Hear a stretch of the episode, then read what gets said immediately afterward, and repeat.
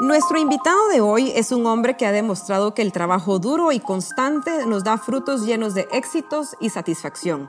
Es un hombre responsable, dedicado, que ha representado y puesto en alto el nombre de Guatemala. Sin duda alguna lo podemos llamar con orgullo un campeón.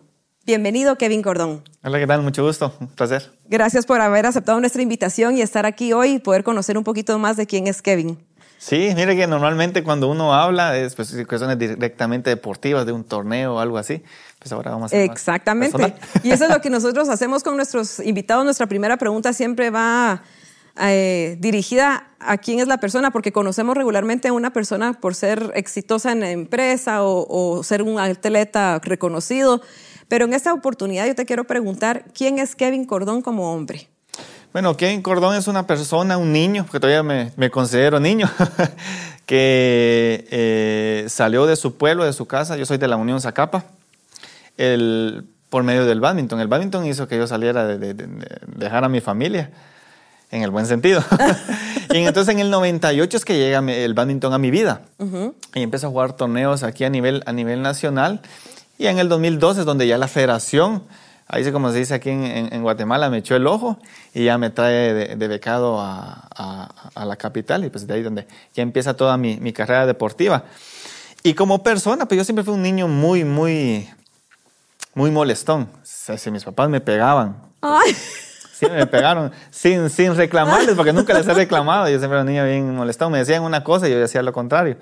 Eh, en el estudio me iba bien, no, no, no fui de los de último. Ah, bueno. y mire, yo creo que eso también fue muy importante que me dieran a mí la oportunidad, más que todo mi mamá, de, de salir de la casa, de darme permiso para poder yo jugar torneos o venir a venir a la capital, de que el estudio pues siempre estaba ahí, no, no. O sea, no tenías problema con no tenía a nivel académico. Ajá, exactamente. Entonces eso, eso y pues que gracias a Dios tampoco fui de tener vicios, hicieron de que me, dieran la oportunidad de, de salir de casa. Ay, pues te felicito, Kevin, pero yo tengo entendido, eh, yo tuve, lo, estábamos hablando previo a empezar la, la, plática que te conozco desde que eras pequeñito, eh, pero parte de la historia que me contaron de ti es de que no todo fue el badminton, o sea, el badminton no fue como el deporte, ahora sí, tal vez es el deporte de tus pasiones, de tus amores, mm. pero antes existía otro deporte en tu vida que era como el que te volvía loco. Ah, sí, el fútbol, es el fútbol para mí. Mire, yo desde que tengo uso de razón, yo tenía una pelota. La familia por parte de mi papá jugaron fútbol. Entonces, cuando yo ya empiezo a caminar y todo eso, ya me, ya me tenían la pelota casi que más que por obligación que por ganas. Entonces, uno de mis sueños era ser, ser futbolista. Y el sueño de mi papá era que su hijo, el zurdo, fuera también futbolista. Entonces, ahí sí que, perdón, a mi papá ya le dije que, ah. perdón, me gusta afinar más la raqueta que la pelota, eh, de que fuera futbolista. Entonces, yo ya quería. Eso es lo que yo quería, lo que querían mis papás, mis tíos, todos. Y bueno, ahí por azares del destino, Dios me dio la oportunidad de, de agarrar una raqueta que, mira, pues ya 36 años tengo ya y todavía no quiero soltarla. Ay, qué bueno, ¿no? Y ahí para, para más, pero vamos a ir tocando esos temas poco a poco. Has participado en muchos eventos de, del ciclo olímpico eh, desde tus 14, 13 años. ¿Has participado en cuántos Juegos Olímpicos? En cuatro Juegos Olímpicos. Cuatro Juegos Olímpicos. Pero Tokio 2020, que se celebraron en el 2021 debido a la pandemia, fue como tu mega hiper evento que diste lo creo que más de lo que has dado en todos, hizo que has entregado todo en todos los eventos del ciclo olímpico. ¿Cuál fue la diferencia? ¿Por qué esos juegos fue que tú diste el mil más un por ciento? Yo creo que para resumirlo, porque hay muchas cosas detrás y, más que todo unas cosas más personales que, deportivas. Porque en lo deportivo yo eh, entreno todos los días, está la disciplina, la constancia y todo eso, la responsabilidad. Eh, entonces detrás de ello hay otras cosas personales que hicieron que yo llegara, en resumidas cuentas, yo a querer jugar unos Juegos Olímpicos y no porque tenía que jugarlos. Entonces ahí yo creo que, que marcó bastante la diferencia. Esa fue la diferencia. detrás de ello pues vienen unas historias, historias bien tristes, historias difíciles, historias bonitas que también dio la pandemia, aparte del de tema de salud y todo eso, hicieron de que yo esos Juegos Olímpicos, aparte de la preparación y a la hora de jugar, fuera más el lado humano el que estaba jugando, el niño, por eso que soy un niño de ella, que en sí eh, la responsabilidad eh, que llevan mis hombros de tener que jugar los Juegos Olímpicos. Entonces eso creo que fue lo que marcó la diferencia, pues gracias a Dios todo salió muy, muy lindo, que mira que hasta el día de hoy cuando sale ese tema, es, eh, si usted me dice ahorita una, algo, ¿qué fue exactamente lo que pasó? Yo no le puedo dar una, una, una respuesta concreta. En lo deportivo, pues ya se sabe, se llegó a semifinales, tuve la oportunidad de, de cerquita de poder traer una medalla. Y ahí queda en lo deportivo. Ya en el lado humano, pues son muchas cosas muy muchos bonitas. Factores. Muchos factores bien bonitos que hasta el día de hoy, eh, una respuesta muy, muy, muy, muy exacta no le puedo dar. Yo lo que puedo decir es que eh, hablamos con, con, con, mi familia, porque al final también se involucró mucho mi familia a la hora de estar eh, jugando allá.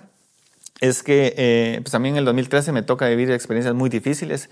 Un, un sábado eh, yo me lesiono mi rodilla, una lesión muy grave de rodilla que el doctor o los que me vieron... ¿Y fueron unos juegos, creo yo? Eh, fue, un, fue, un, torneo en Perú. Ajá. Estaba jugando un torneo en Perú y miren, un movimiento que yo lo he hecho tantas veces y salté y la rodilla se me mueve, se me rompe prácticamente toda la rodilla. Y lo, el pronóstico, el diagnóstico que había dado el doctor que me iba a operar y después de la operación es que yo pues ya nada más iba a llegar a caminar con un bastón, imagínense, eso fue una, fue una lesión muy grave que me dejó prácticamente un año fuera. Y que te daña físicamente y psicológicamente. Sí, sí, aunque en el momento nada más me dijeron, bueno, te vamos a, a arreglar ahí y bueno, ahí agarras, hacer la recuperación como tiene que ser. Esa noticia se la dieron a, mis, a, a, a mi familia y a la gente de la federación, pues porque yo prácticamente ya eh, alto rendimiento y cualquier deporte recreativo, pues yo ya no, ya no lo iba a realizar porque la rodilla había quedado tan, ajá, había, tan dañada que, que pues ya, ya pues prácticamente no. Conforme van pasando las semanas, cuando empiezan las rehabilitaciones, unas rehabilitaciones tan duras usted. Ah, después de mi mamá que en esos meses ¿Y te estuvo, fuiste, te regresaste a esa capa? No, yo estuve aquí. Ah. Mi mamá tuvo que venirse a, a, a, cuidarme, sí, porque yo pues literalmente no podía moverme de la, de la cama porque estaba inmóvil, no podía mover la pierna, entonces ella me tuvo que cuidar, alimentar y todo eso. Y que esa es la mejor medicina sí, de la mamá. Sí, entonces sí, ahí sí que mi mamá le agradezco mucho. Y cuando venían las terapias, entonces muy dolorosas usted mucho dolor. Mi mamá, yo no sé cómo aguantaba a mi mamá, pobrecita. Oh. que cuando sacamos temas, me dice, mamá, mira, si hay que hacerlo otra vez, yo ya no me apunta. Me dice, oh, sí, en broma. Mi, linda, pero gracias a, a, tu mamá, la vamos a agradecer aquí en sí. cámara, porque gracias a ella hay Kevin para muchos sí, temas. Sí, entonces, pues gracias a Dios, yo eh, empiezan las terapias eh, y empiezo a dar mis primeros pasos eh, caminando. Eh, y ya el doctor pues ya mira que la rodilla pues estaba aguantando el, el, peso del cuerpo. Uh -huh. Entonces ahí donde empieza la posibilidad, ahí donde me dicen la verdad, porque no lo sabía. Se me hizo un nudo en la garganta. Imagínense. Qué impresión. Entonces ya el doctor eh, dice, mira, bueno, entonces ya va a depender de vos que haga la rehabilitación como es y puedas, está la posibilidad de que puedas jugar otra vez eh, badminton. Entonces, cuando me o sea, literalmente me, te dijeron todo depende de ti. De mí, que tenía que hacer caso. Primero la fisioterapista y después la rehabilitación de lo, lo mejor que podía. Eh, y así fue, como yo un año, un año. Exactamente un año de puras terapias, puras terapias. Tuve que aprender a nadar, yo no sabía nadar. Entonces ahí estaba, después ya no me podían sacar de la piscina ah. porque me, me, llamó mucho la atención, me gustó. Ahora ya te puedes cambiar de deporte. Ahora ¿no? ya. no, ya no. y bueno, ya viene, yo, pues yo ya al año ya regreso a, otra vez al alto rendimiento en el 2014. Cuando pasa lo de mi rodilla, que fue un sábado, me lesiono, me traen de emergencia el lunes a Guatemala me operan martes, salgo el jueves de, de, del, del, del, hospital y mi hermano mayor tiene un accidente el, ese sábado. ¿El mismo sábado que tú el, te lesionaste? El siguiente sábado, ah, el siguiente, exactamente okay. una semana mi hermano lastimosamente... O sea, que tú recién operado. Recién operado, yo estaba ahí sí que tirado en la cama. Eh, muere mi hermano en un accidente de carro allá, allá por, por Zacapa. Ahí muere, muerte Ay, instantánea. Imagínese, sí, una semana bien bien, bien fuerte. Entonces, todo ese tipo de cosas hicieron que durante la pandemia, que fue la preparación de Juegos Olímpicos, y estando en Juegos Olímpicos, que eso fue como que le dio ese extra. Pero le digo, de, detrás de, de, Juegos Olímpicos hay una historia muy, muy bonita en el lado personal, no tanto en lo deportivo. En lo deportivo ya se lo sé que tengo que entrenar y ya.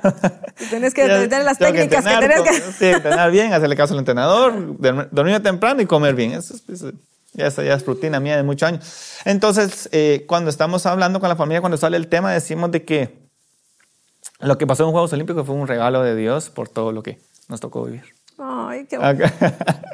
qué, qué inspiracional. De verdad, uno piensa que un atleta de alto rendimiento, eso es su vida, entrenar, y sí lo es, pero nadie conoce ese, ese antecedente o esa historia que viene detrás de todo tu vida personal, que puede ser que sean tragedias o pueden ser que sean cosas lindas.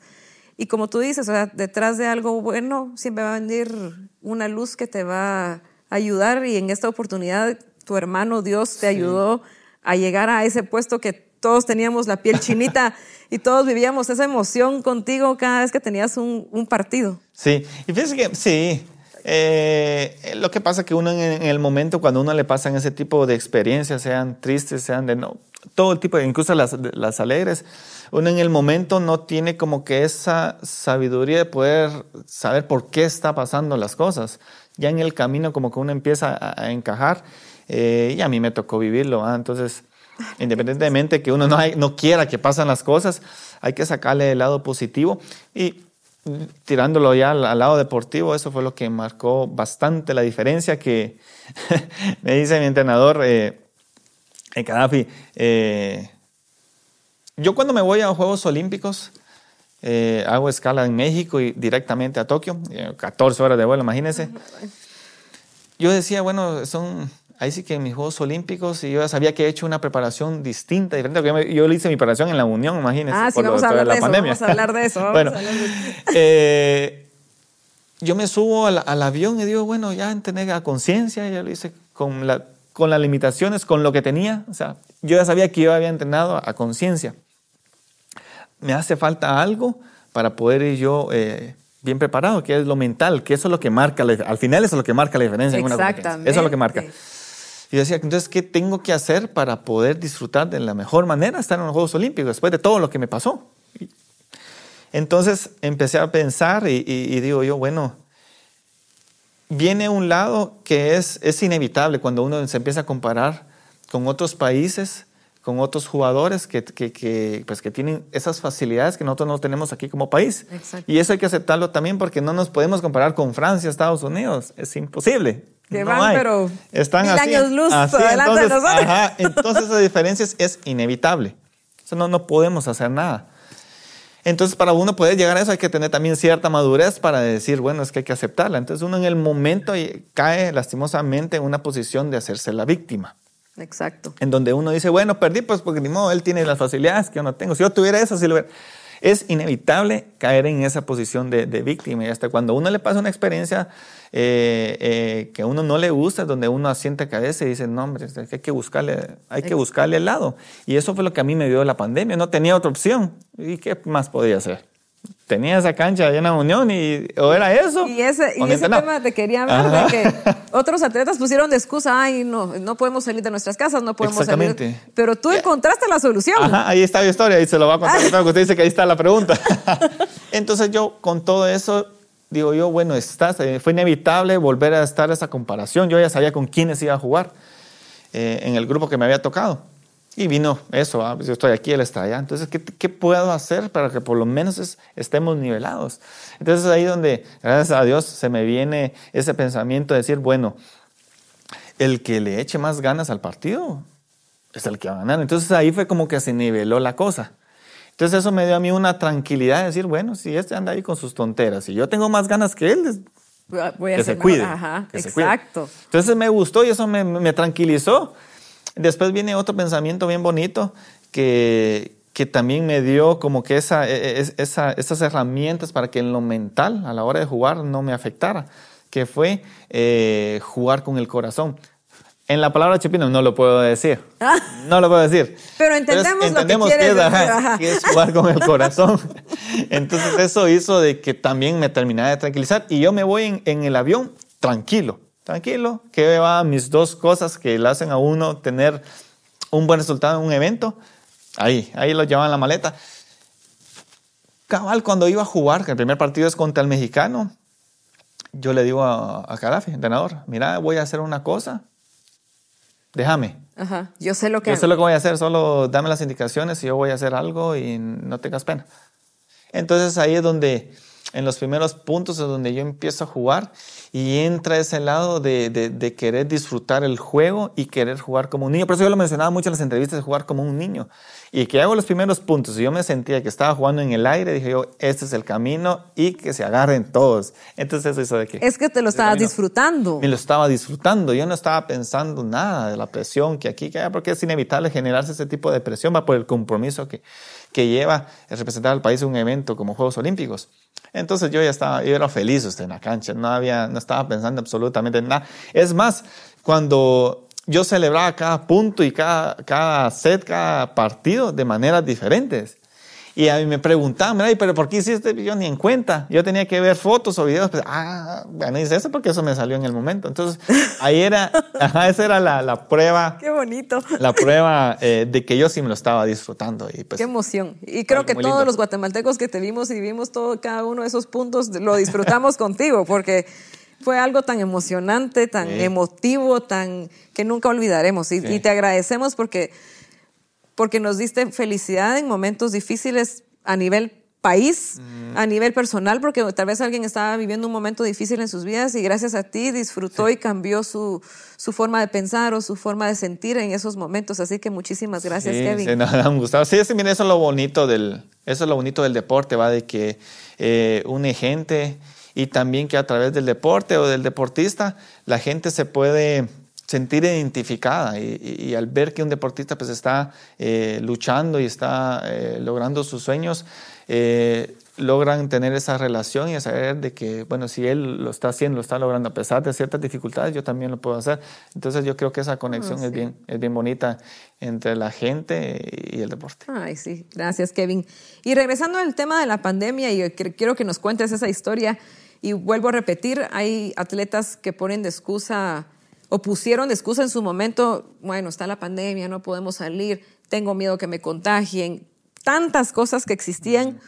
Para ti no existieron los límites y pudiste entrenar adaptaste un, tú nos vas a contar qué era, eh, y entrenaste y ve el resultado que obtuviste. Cuéntanos cómo fue ese, ese, entrenamiento. Sí, mi historia es bien bonita. En el momento era como, bueno, vamos a ver de dónde. Y que después hizo, de, como le digo, en el momento uno no entiende, y ya después mire qué bonito poder, eh, poder encajar las dos en esta historia bonita de Juegos Olímpicos.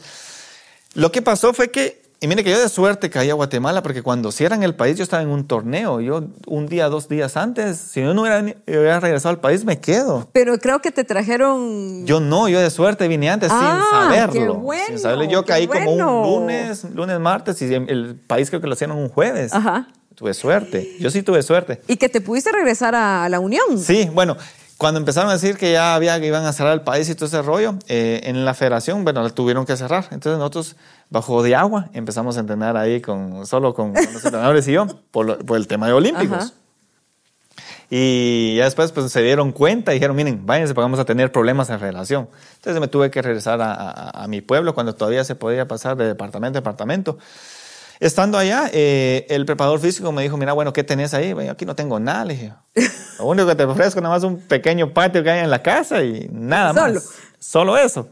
Bueno, entonces él ya hizo, mira, vamos a hacer ese tipo de ejercicios que no necesitan eh, pesos y todo eso, y a improvisar. Entonces, yo, eh, los primeros, las primeras semanas, yo estaba eh, haciendo mis ejercicios solo para mantener la, parte física. y después empezaron a venir las noticias de que iban a cancelar Juegos Olímpicos y después que le iban a pasar un año. Y entre que sí, que no, ya cuando oficializaron de que exactamente un año le iban a hacer, ya fue como que, bueno, hay que, hay que moverse. Y lo que me hizo más moverme fue cuando yo miro que mis contrincantes o mis rivales de otros países ya les estaban dando la oportunidad de entrenar. ya en centros, me imagino. Sí, ellos normales. En las canchas ah, normales. Normales, son normales, solo con, bueno, con los protocolos. Y yo aquí, yo aquí en la Unión, ¿qué voy a hacer en este pedacito de patio? y bueno, entonces ya empiezo a pensar y empiezo a hablar con mi hermano. Mira, vos aquí, ¿cómo le hacemos? A échame la mano, ¿ah? Eh, y ahí es donde se me ocurre a mí que como que en la parte de atrás, a, la vuelta de la cuadra, está, hay un, eh, un, pequeño salón de la iglesia católica. Y estaba ahí, pues estaba ahí eh, vacío.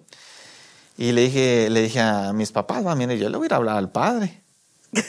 de eso a nada. El no ya lo tengo. El no ya estaba.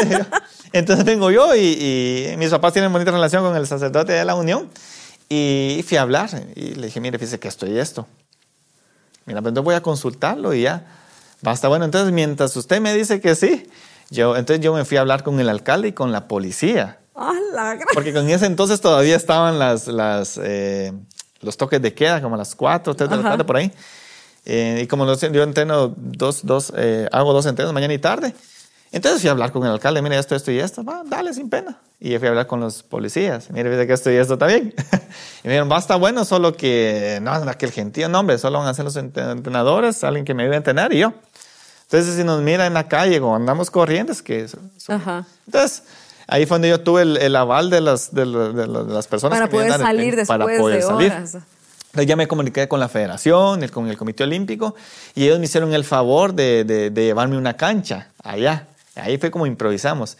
Y lo que pasa es que el salón no era así como eh, cerrado, era de, ¿cómo se llama? Como de ventanas y abiertos. Entonces nosotros tuvimos que llenar eso de nylon. Imagínense qué calor había ahí. De nylon porque por el, el, color del gallito y, y, como se mueve mucho, no, no, podías verlo. No se puede ver y por el aire. Eso va, entonces cuando cerramos eso se nos puso todo oscuro. oscuro, oscuro. Y el, y el, ¿cómo se llama? El, el pequeño gimnasio el primero, pues, no tenía una iluminación adecuada para toda esa oscuridad. Entonces fui a hablar otra vez con el alcalde. Entonces imagínense lo que hicimos. Pusimos la cancha, normal, y, y el alcalde nos prestó esos, de esos focos de, de los que están en el alumbrado público. Yo no sé dónde consiguió él esas dos. Entonces fue lo que hicimos. Nosotros parecíamos aquellos como gallineros que ponen luces para los pollitos. Exactamente así parecía. Entonces estaba la cancha y las dos luces esas de, de, alumbrado público, las que están en la calle. Así. ¡Qué Exactamente así. Entonces ya, ya más o menos se miraba el gallito y ya empezamos a entrenar. Entonces se mudan a la unión mis, eh, los entrenadores, el que me iban a entrenar, y a darle. Y a darle con lo que estaba usted. Y así empezamos a entrenar, entrenar, entrenar, entrenar, entrenar, y hasta que ya... O sea, modificaron todo. Todo todo, todo. Y ahí hicimos como que la, cuando ya estaba todo y ya cuando quedó todo el, el, escenario de entrenamiento, dijimos, bueno, aquí está prohibido quejarse, de aquí para adelante.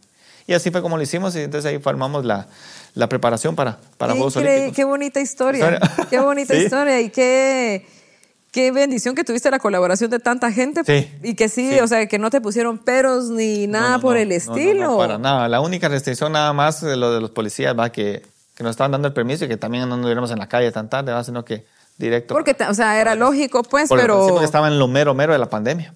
Ah, la gran... Qué, qué, qué, qué bonito, qué bonita historia. Tenía una pregunta que cuál era el miedo que, eh, más grande que has enfrentado, me imagino que fue la historia que nos contaste de tu rodilla y, la de, tu hermano. Eso sí. Em, pero ya nos contaste también la luz que vino después de eso. ¿Y qué es esto? ¿Qué papel juega tu familia en tu vida deportiva? Al 100%. Sí, sí, de ahí ya que ya, conocimos la historia de tu mamá también. Sí, al 100%. De ahí viene todo. Eh, yo creo que, mire, cuando uno es, cuando uno es deportista, eh, no se puede descartar el lado humano. ¿Por qué? Porque primero somos humanos y después somos profesionales o deportistas. Y ahí es donde entra la familia. Porque eh, hay momentos donde donde uno comete errores, hay momentos donde uno quiere tirar la toalla y bueno, todo ese tipo de errores y es donde la familia no lo levanta uno. Y los que están ahí van a estar ahí contigo exactamente, siempre. Exactamente, exactamente. Hay, hay torneos, hay momentos donde es inevitable que vengan las críticas. ¿Por qué? Eh, porque se pierde, se juega mal y vienen las críticas. Entonces uno al final, aunque tiene razón ciertas críticas, eh, como que uno no le gusta escuchar eso, lo que quiere es el consuelo. Entonces ahí es donde está parte importante de la familia, donde donde vienen las, las, eh, las palabras correctas que a uno lo animan, también vienen los, los, los, los, consejos y los regaños. Yo creo que son los, los más sinceros. Son las sacudidas para... Sí, las sacudidas de, dejar de volverlo a uno a, ponerlo en, el, en el carril, en el carril, correcto. y, los regaños y los consejos, los mejores, los más sinceros son de la, son de la familia. Eh, y por eso es que yo siempre, cuando tengo la oportunidad, yo menciono a mi familia porque de ahí, de ahí viene todo. Ay, qué bonito. Cuando yo te digo la unión Zacapa, ¿qué significa la unión Zacapa? No, ya les dices en mi pueblo. Mire, de ahí, ese es mi pueblo querido, sé que está lejos, está muy lejos de aquí. Ya son cuatro horas, está, retirado. Y de ahí viene todo. Fíjese que cada vez que yo tengo la oportunidad de ir a la, a la Unión, que por los centenos me cuesta, yo vengo renovado de allá. Porque, cargado de energía. Sí, cargado de energías porque voy a la casa, voy con mi familia y también cuando yo estoy en la unión, dejo por un lado mis compromisos deportivos. Y bonito, me siento. Te desconectas. Me desconecto de todo. Yo ando en la calle. Ajá, ando caminando normal. Todo eso sin, con el pensamiento de que tengo la próxima semana torneo. No, no, no. Entonces, por eso es que es bien especial mi pueblo, porque ah. ahí es donde me hace otra vez recargar energías y empezar de cero. Y cuando llegas, ¿cómo te recibe la gente, tu comunidad? Normal, o sea, es que pasa que yo ya en la, en la unión yo soy el... El, Kevin, el Kevin, el niño que estaba jugando, el, inquieto, el que andaba para arriba y para abajo, y que se le dio la oportunidad de, de salir de su pueblo a hacer badminton, y que cuando yo regreso, pues es es, es otra vez el Kevin, el, el, el Kevin, el Kevin, el que vive en la entrada de la Unión, porque vive en la entrada de la Unión. Ah, el hijo de Don Cuco, que papá, mi papá ya lo, lo, por su forma de ser como lo conocen allá en la Unión, entonces soy Kevin, el hijo de Don Cuco. Don Cuco. Exacto, Don Cuco. Bueno, ¿y Don Cuco qué dijo al final? ¿O cuál, si te expresó en algún momento? Que ya no jugaste fútbol, sino que te pasaste a... Ah, ¿Cuál fue su reacción? Ah, mi papá fue cuando, mire, yo un, un momento donde yo le dije a mis papás, miren, yo quiero hacer esto. Eso es lo que me gusta. Esto quiero hacer y denme permiso. Y como las personas de pueblo, ¿va? que no que le gusta que estén todos en, familia, ¿va? que no se vaya alguien para otro lado. Y mi papá en su momento dijo, ¿y la pelota qué va? no, que por, la pelota. No habíamos hablado que por ahí nos íbamos a ir. Y como también era un deporte totalmente desconocido. Eso te iba a decir. Entonces era como que mis papás, mi mamá siempre me dijo, bueno, yo te doy permiso toda vez, primero estudio y cero vicios. Ahí de ahí para allá lo que quieras hacer. esas dos cosas eran los fundamentales. Exactamente. Y mi papá me decía, bueno, pero es que el fútbol, mira, fíjate que el fútbol puedes jugar aquí en el equipo La Unión y después te pueden ver y ya, me ha puesto hasta en la selección si sigue jugando. y él dijo, no, yo quiero la raqueta. mi raqueta quiero nada más. Entonces... Eh, Pero le cumpliste que llegaste a la selección, sí, a la selección nacional de badminton. Entonces, fue que el momento, mire, pues yo también quiero jugar unos Juegos Olímpicos y el badminton me va a dar la oportunidad de ir a Juegos Olímpicos. Entonces, ellos se quedaron con la idea de que pues yo iba a entrenar, iba a salir de mi casa, iba a hacer todo lo necesario, todo lo para poder llegar a unos Juegos Olímpicos y poder cumplir mi sueño. Y que después pues iba a regresar otra, otra vez a mi casa. Mira, bueno, ya vine, gracias. Y bueno, que hacía mi vida normal. Es, yo creo que ellos se quedaron con esa idea. Y, y no, mira, pues ya llevo 24 años? 25 años y todavía no, no regreso a mi casa. Porque aún hay más, aún hay más. Gracias. Mire, yo, yo estoy muy agradecido con Dios de que, de que todavía me esté dando esa oportunidad de hacer de algo que me gusta. Sí. Me gusta jugar badminton me gusta hacerlo, eh, me gusta representar al país. Esas son cosas bien lindas que, que, que, que, el deporte y Guatemala me sigue dando la oportunidad. Ay, qué bueno, Kevin. Y como te digo, yo sé que aún hay más que vamos a recibir de ti. Y eso es lo que yo te quiero preguntar. ¿Cómo haces tú? Bueno, primero quiero tocar el tema de cuando regresaste a Juegos, de Juegos Olímpicos del 2021 que te recibieron hasta con una, te hicieron una carroza para que, ah. para recibirte y, transcurriste las calles de la ciudad y ver a toda esa gente celebrándote. ¿Qué sentías tú? que Yo a veces, yo a veces creo, otra vez. yo a veces creo que, no sé, si pasa, hay, porque hay gente, y lo digo aquí a lo pelado, perdón, que se los sumo, se les suben y ya se creen dioses, pero tú siempre has sido humilde ¿Cómo, ¿Cómo mantienes tú los pies sobre la tierra de ver que toda esa gente te está celebrando y que te miran en la calle y quieren tomarse fotos contigo y... Sí, mire, eso fue, eso fue bien, bien bonito lo que pasó, porque mire, yo cuando estaba en Juegos Olímpicos, yo solo me comunicaba con mi familia, más que todo con mi hermano. Le decía, ah, ¿qué tal todos por allá? ¿Cómo están mis papás? Bien, ¿cómo estás vos? Como para concentrarte. Ah, exactamente, ¿están bien? Va, está bueno. Ahí hablamos después. Eh, y, hablábamos después de cada partido. Antes nos hacíamos videollamada, felices y bla, bla, bla, bla, bla. Y nada más mi hermano decía, miramos, aquí es un solo relajo aquí. Es que la gente está pendiente. Ah, pues qué bueno, ¿ah? Qué bueno y así. Eh, y cuando yo regreso al país, yo, yo, no me esperaba, se lo soy sincero, no me esperaba ese, ese, recibimiento. Yo regreso, a, hago otra vez escala en México, yo paso esa tarde-noche en México y el día siguiente regreso, a, vengo al país. Eh, bueno, venía bien dormido en el, en el, en el avión. Y yo venía solito y en la, la, persona que venía adelante pues me sacó conversación en el avión. Y pues me quedo dormido. Y él es el que me despierta y me dice, mira, mira, me dijo, ya había caído el avión. Ajá. ¿Y qué, pasó? ya caímos. ¿Qué pasó? y ajá, entonces el avión pasó con las cosas estas de los, de los, de los bomberos. Entonces el avión pasó y hicieron como un arco. Entonces él me dice, eso es por vos, me dice. Y yo, bueno, esto es rapidito la ventana, a ver, ¿va? Entonces, cuando pasa eso y cuando eh, ya, ya, ya el, el, el, el, avión se detiene, entran medios de comunicación, digo, bueno, aquí no va a ser solo de... de, Me tengo que despertar bien. Ajá, tengo que ya abrir los ojos y todo, ¿verdad? No, porque yo le he dicho a mi hermano, eh, mira, ¿van a, van a llegar a traerme al aeropuerto? Sí, va, entonces, mira, eh, me pasan a traer y nos vamos de vez a la, a la Unión. No quiero estarme en la capital, nos vamos a la casa. Ese era mi pensamiento.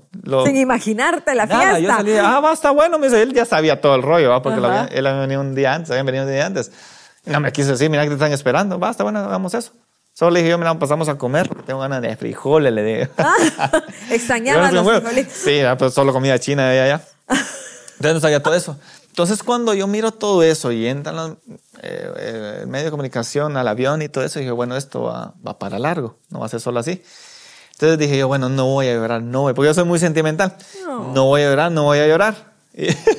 Entonces ya cuando salgo del avión y cuando ya como que entro al, al, aeropuerto, miro a mis papás, sí, lo primero que hice fue llorar. Y que acapararon a tus papás, todo, todo eso. Los dos estaban, mi mamá en ese momento tenía su problema en, en el pie, los dos estaban en silla de ruedas.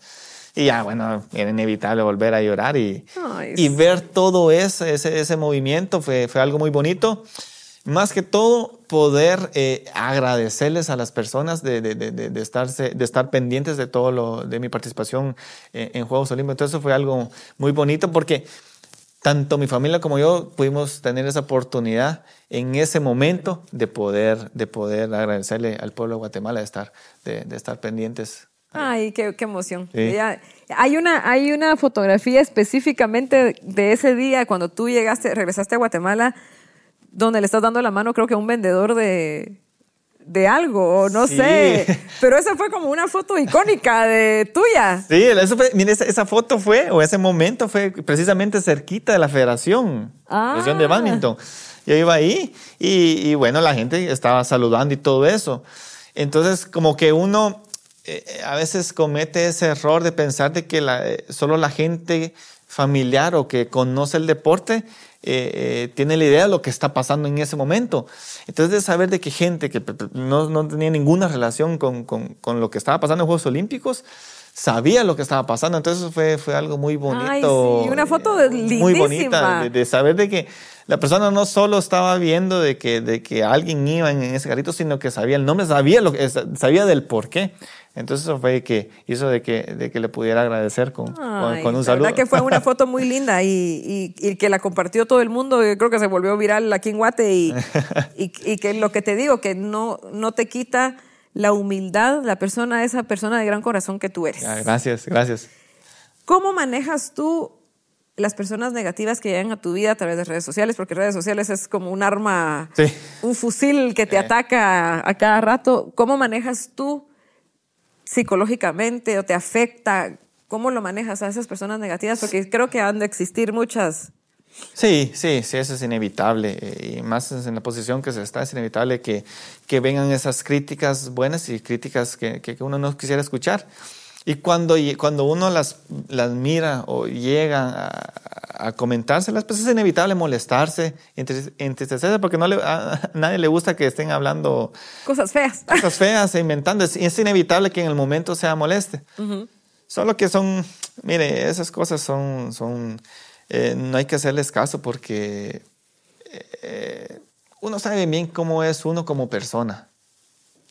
Ya cuando, ya cuando ese tipo de comentarios negativos viene, de parte de la familia, ahí sí hay que preocuparse. Sí, porque, sí, ajá, porque la familia realmente le va a decir la verdad. bueno, eso sí, eso sí. ¿verdad? Entonces, cuando vienen ese tipo de comentarios así, porque uno no sabe quién es la otra persona, con qué intenciones lo está haciendo. Si lo está haciendo para... Eh, para afectarte, afectarte o pues, si viene ya con, con ese veneno, con esa envidia, o si viene por hacerle el bien a uno. Entonces uno no sabe con, con qué intenciones viene ese tipo de comentario. Entonces, cuando uno mira que realmente le va a afectar, es nada más eh, canalizarlo de la mejor manera, lo más rápido para que no le llegue a afectar a uno. Ah, muy bien. ¿Cuál ha sido la anécdota más divertida que has tenido en unos juegos? Pues la grandial. la grandial, mire, de todo. Eh, ha pasado de todo. Ahorita en estos Juegos Olímpicos, eh, cada vez que yo iba avanzando de ronda, eh, mis amigos o rivales de otros países de, de, de, badminton me miraban y me decían, ¿qué estás haciendo? Y yo, ¿qué querés que te diga? Entonces, ellos querían de que les diera yo una, una, una, respuesta que ellos como que se pueden quedar tranquilos. Ah, por eso es que él está ganando, está avanzando de ronda. Yo les diera una, una respuesta de badminton, deportiva, ¿va? ¿Cuál es tu ah, clave del éxito? una clave, ¿verdad? agarré la raqueta de esta forma que le dijeron. O ¿Qué técnica nueva estás utilizando? Ellos querían que yo les respondiera de esa forma. Yo no sé lo que está pasando. Y nosotros nos íbamos después con el entrenador o a comer, ya cuando nos íbamos a descansar, y nos mirábamos la cara y... Pero, pero contame, ¿qué estás haciendo?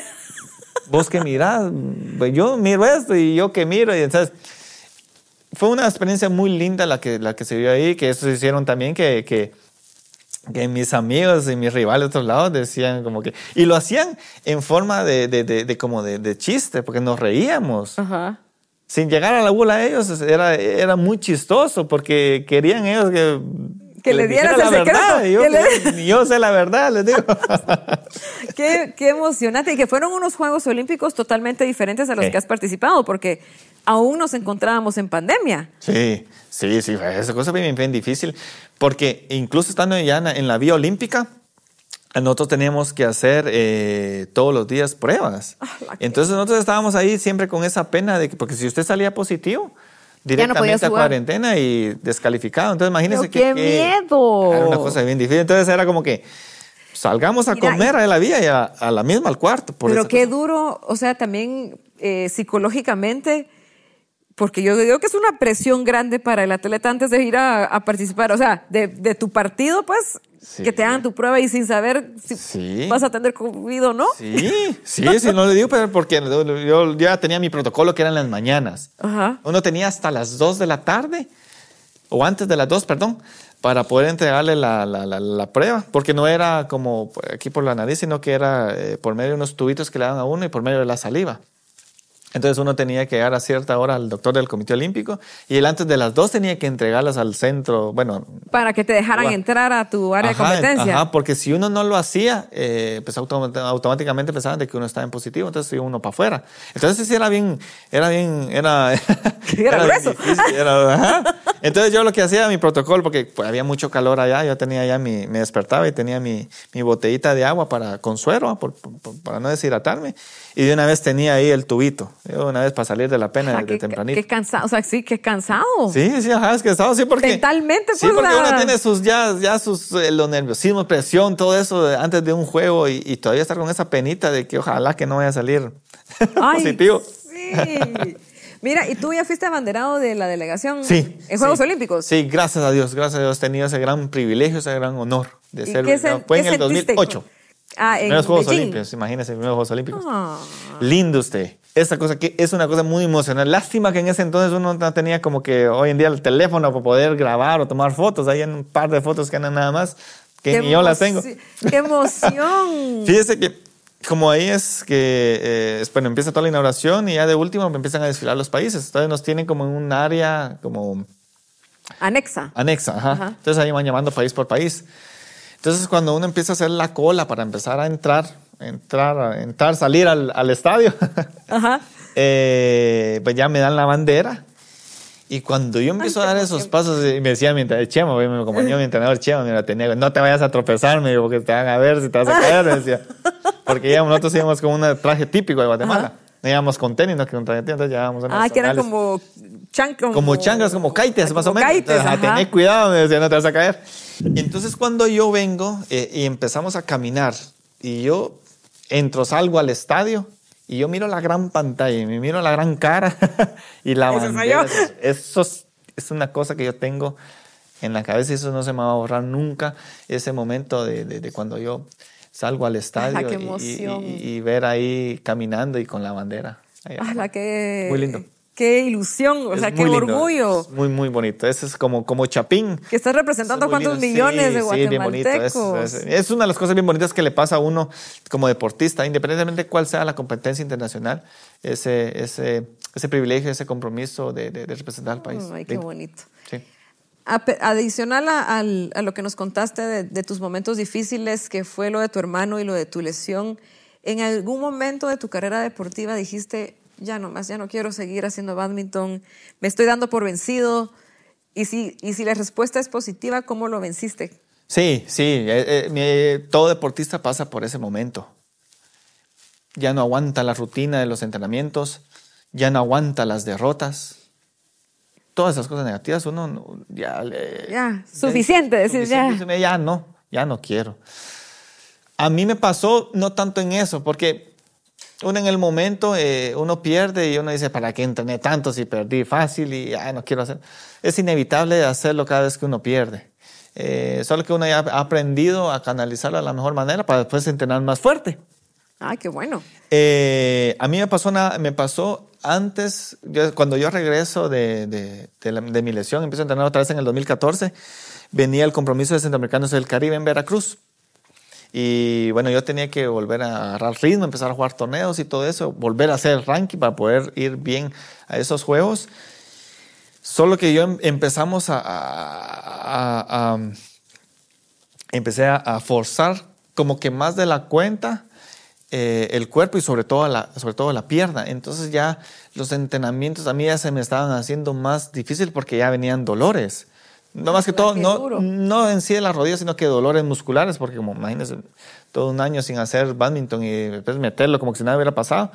Fue un riesgo que también aceptamos, fue un riesgo que nosotros sabíamos que, que, había que hacerlo. Entonces me dijeron, bueno, sí o no, depende de vos. Entonces no me gusta quedarme en medio, entonces digo, démosle, arriesguémonos. Entonces fue un riesgo que, que yo había aceptado, solo que los dolores no pensaba que iban a ser así. Entonces llegó un momento donde donde yo le dije a, mi entrenadora Chema, le dije, mira, ya, yo ya no aguanto, ya, ya, ya no quiero porque ya... Hasta aquí llegué. Sí, yo le dije, ya no, yo creo que aquí la voy dejando. Y, y, no, pues que ahí vienen pues esas, esas, esas, esas ganas de, de, querer seguir cumpliendo sus sueños y sobre todo eh, eh, no querer, mira, uno lo que menos quiere retirarse del deporte es por medio de una lesión. Uno quiere retirarse cuando decir, bueno, ya no. Ya hasta aquí, ya, Aquí hasta aquí, ajá. Mi época ha terminado. Sí, entonces eh, yo estaba cayendo en eso, que por medio o por, por la culpa de una lesión yo me iba a retirar. Y dije, no, no es eso. Y yo le había hecho una promesa a mi hermano también, el que había fallecido, de que si yo volvía a, unos, eh, a jugar badminton, yo iba a hacer todo lo posible para para, para hacer lo que más me gusta y que iba a estar atrás en unos Juegos Olímpicos. Entonces eso hicieron de que, de que yo otra vez y bien toleraba. Cumplido. Y bien cumplido. Y ya, eso ya quedó por un lado y, y, ya, ya, ya pude lograr. ¿Y Chema sigue siendo tu entrenador ya no? Sí, ahí, ¿Ah, está, ahí está, Chema está ahí. O sea que es tu primer entrenador de badminton. Sí. Sí. Sí, bueno, el primer entrenador fue el que estuvo en la Unión. Ah, bueno, Con él estuve cuatro años y ya cuando yo vengo aquí a la capital en el 2002, él fue el que me el que me dio todos los secretos. Chema ya es parte del inventario en el deporte. Sí, usted. Chema, digo que Chema está más viejo que los aros olímpicos, digo yo. O sea que está tu papá y luego está Chema. ¿eh? Sí, sí, sí, mire, eh, mire, con él es algo muy especial porque todo deportista va a decir eso, el entrenador se vuelve su segundo padre. Y es cierto, y tiene que haber esa conexión, ¿verdad? Tiene que haber mucha conexión y yo estoy muy agradecido y muy bendecido de que mi segundo padre es Chema. ¿Por qué? Porque él es un, es un tipazo, tantos años de conocerlo. Y mire, él, él solo con verme ya sabe si soy molesto, triste, alegre, ya me conoce. Entonces, eh, poder tenerlo a él como, como entrenador y como padre y sobre todo como amigo es algo, es algo que también estoy muy, muy contento. Ay, qué bueno, qué bueno.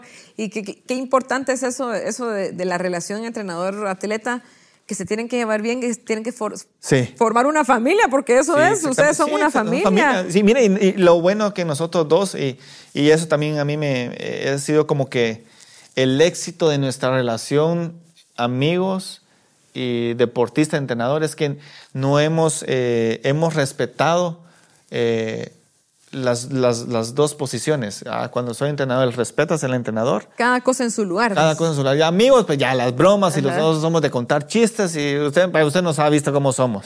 De contar chistes y que se nos hacen hasta ruedita para que la gente se ría.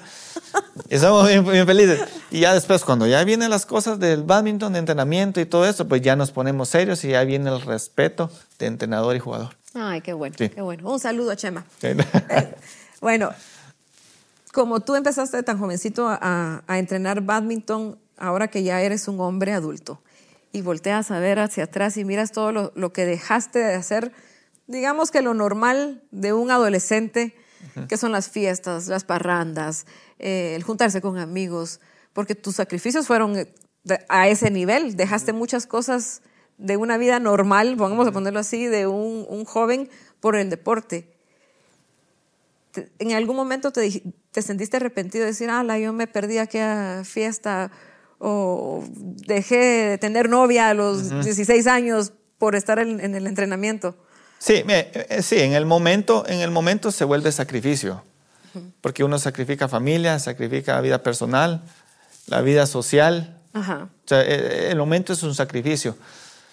Solo que cuando uno ya se, eh, uno de corazón desea un, cumplir un sueño, llegar a tener éxito, llegar, eh, eso ya no se vuelve un sacrificio, sino que ya se vuelve un estilo de vida.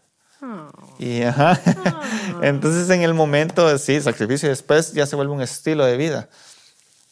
Y de que por, por dejar de ser eso no voy a ser un, un niño, un joven feliz. Es la felicidad a tu manera. es una felicidad a mi manera. Elegida por ti. Elegida por mí. Entonces así, en el momento fue así. Entonces ahora ya no, ya no utilizo la palabra sacrificio, sino que un estilo de vida que tuve que adaptar para poder cumplir mi sueño eh, en el deporte. Ay, qué bonito, Kevin. ¿Qué consejo le das tú a los niños y jóvenes que nos escuchan o nos están viendo para que puedan lograr cumplir sus sueños sabiendo que los límites siempre se les van a presentar, pero que siempre van a encontrar una manera para poder derribarlos. Sí. Eh, primero que, que, el, que, el, sueño que, que quieran cumplir lo, lo, lo, lo, digan de corazón. O sea, que sea de corazón, porque cuando uno lo pide de esa manera, uno está abierto y uno eh, acepta los retos, los compromisos y las cosas que hay que dejar de hacerlo. Hay que, hay que hacerlo de esa forma. Y la otra es disfrutarlo, que independientemente en qué fase se esté, hay que disfrutarlo. Eso es importante. Disfrutarlo, ya no que sea como, no como una obligación o porque si no lo voy a hacer, ¿qué van a? O por compromiso, ajá. Exactamente, entonces no, sino que se lo disfrute. Y lo más importante es que el camino del éxito, el camino a cumplir un sueño, es un camino no quien lo haga más rápido, sino que es el que es el más constante. ¿Por qué? Porque en el camino van a pasar muchas cosas, muchas cosas difíciles, muchas cosas que van a querer tirar la toalla. ¿Por qué? Porque si todo el camino del éxito fuera fácil, todos fueran exitosos. No. Y qué aburrido. Y aburrido. Entonces, entonces eh, eso, hay que saber de que en el camino van a haber muchas dificultades, muchas cosas que van a hacer que tirar la toalla y que no, y que no lo miran como, que no lo vean como fracaso, sino como experiencias que van a necesitar para conforme vayan. de vida. Exactamente, para conforme vayan avanzando. Entonces, por eso que le digo que el, que el camino del éxito, que ellos sepan de que no es quién es el que llegue más rápido, sino que el que sea más, más constante. Ay, gracias, Kevin. Ahora vamos a pasar a un segmento que también son preguntas, pero son preguntas que yo te voy a hacer y tú me las tienes que contestar eh, corto. Rapidito. Sí. ¿Con qué persona te tomarías un café para hablar de la vida? Ya sea de ficción o sea de la vida real. Ah, con mi hermano el que falleció. Ah, muy bien. Si no fueras atleta, ¿qué profesión creerías que tendrías? Ingeniero agrónomo. Ingeniero, muy bien. ¿Cómo es un día perfecto para ti? No a nivel deportivo, sino como Kevin Cordón. Poder estar con mis papás en la casa. Muy bien. Disfrutar de un día en familia. Disfrutar de un día en familia. En la Unión Zacapa. En la Unión, sí, en la Unión, sí. ¿Qué le dirías a Kevin, de a Kevin, el niño de 10 años? Que todo lo que va a pasar van a valer la pena. Hmm. ya voy a llorar. ¿Cómo quisiera ser recordado? Como ese niño que salió de la casa y que luchó por un sueño y pues que gracias a Dios lo pudo cumplir. Excelente. ¿Y cuáles son las tres enseñanzas de vida que has tenido hasta este momento? Eh, enseñanzas de vida. Sí. Pues la grandiala está rápido. Bueno, eh, amor por lo, que, por lo que se hace, amor hacia la familia y el compromiso hacia el país. Excelente. Kevin, muchísimas gracias por haber aceptado esta invitación, eh, de poder conocerte un poquito más, de platicar contigo. Después de conocerte tantos años, nunca había platicado yo contigo así, persona a persona. Todo era a nivel deportivo, pero fue un gustazo el, haberte conocido un poquito más. Después de ese niño de 14 años que te conocí, ya eres todo un hombre. te felicito por todos los logros que has obtenido, eh, por, por eh, poner en alto el nombre de Guatemala, por hacer a todos tus tus compatriotas felices cuando tú participas en un evento deportivo, ya sea evento del ciclo olímpico o torneos específicamente de badminton. Gracias por esos, esos triunfos que son tuyos, pero también son de todos nosotros. Ah, muchas gracias a ustedes por el espacio de poder contar mi historia, no solo lo deportivo, sino que la historia, la historia personal, que eso es una de las cosas que eh, fue uno del, es uno de mis mis obligaciones morales como, como persona y como chapín, poder transmitir todo ese tipo de cosas para las nuevas generaciones, para que puedan cumplir sus sueños. Así que muchas gracias por el espacio. Y que eres un ejemplo, porque a pesar de, de esos, esos momentos tan difíciles que tuviste, saliste adelante y, y, siempre con la frente en alto y con ganas de dar mucho más. Así que gracias por ser ese ejemplo para todos. muchas gracias. Te agradecemos de verdad nuevamente el haber aceptado y el haber tenerte, tenido aquí. Eh, y esperamos que en otra oportunidad aceptes nuevamente la Con gusto estamos por aquí. Solo que en vez de agua que sea café. Ah, por, de haber sabido. Es que no, nos coordinamos previamente, pero te ofrezco el cafecito después. Después vamos a tomarnos un cafecito. gracias, Kevin. Un gustazo. Gracias a todos por escucharnos, por vernos. Recuerden, no limiten sus retos. Al contrario, reten sus límites. Yo soy Melanie Calderón y nos vemos a la próxima.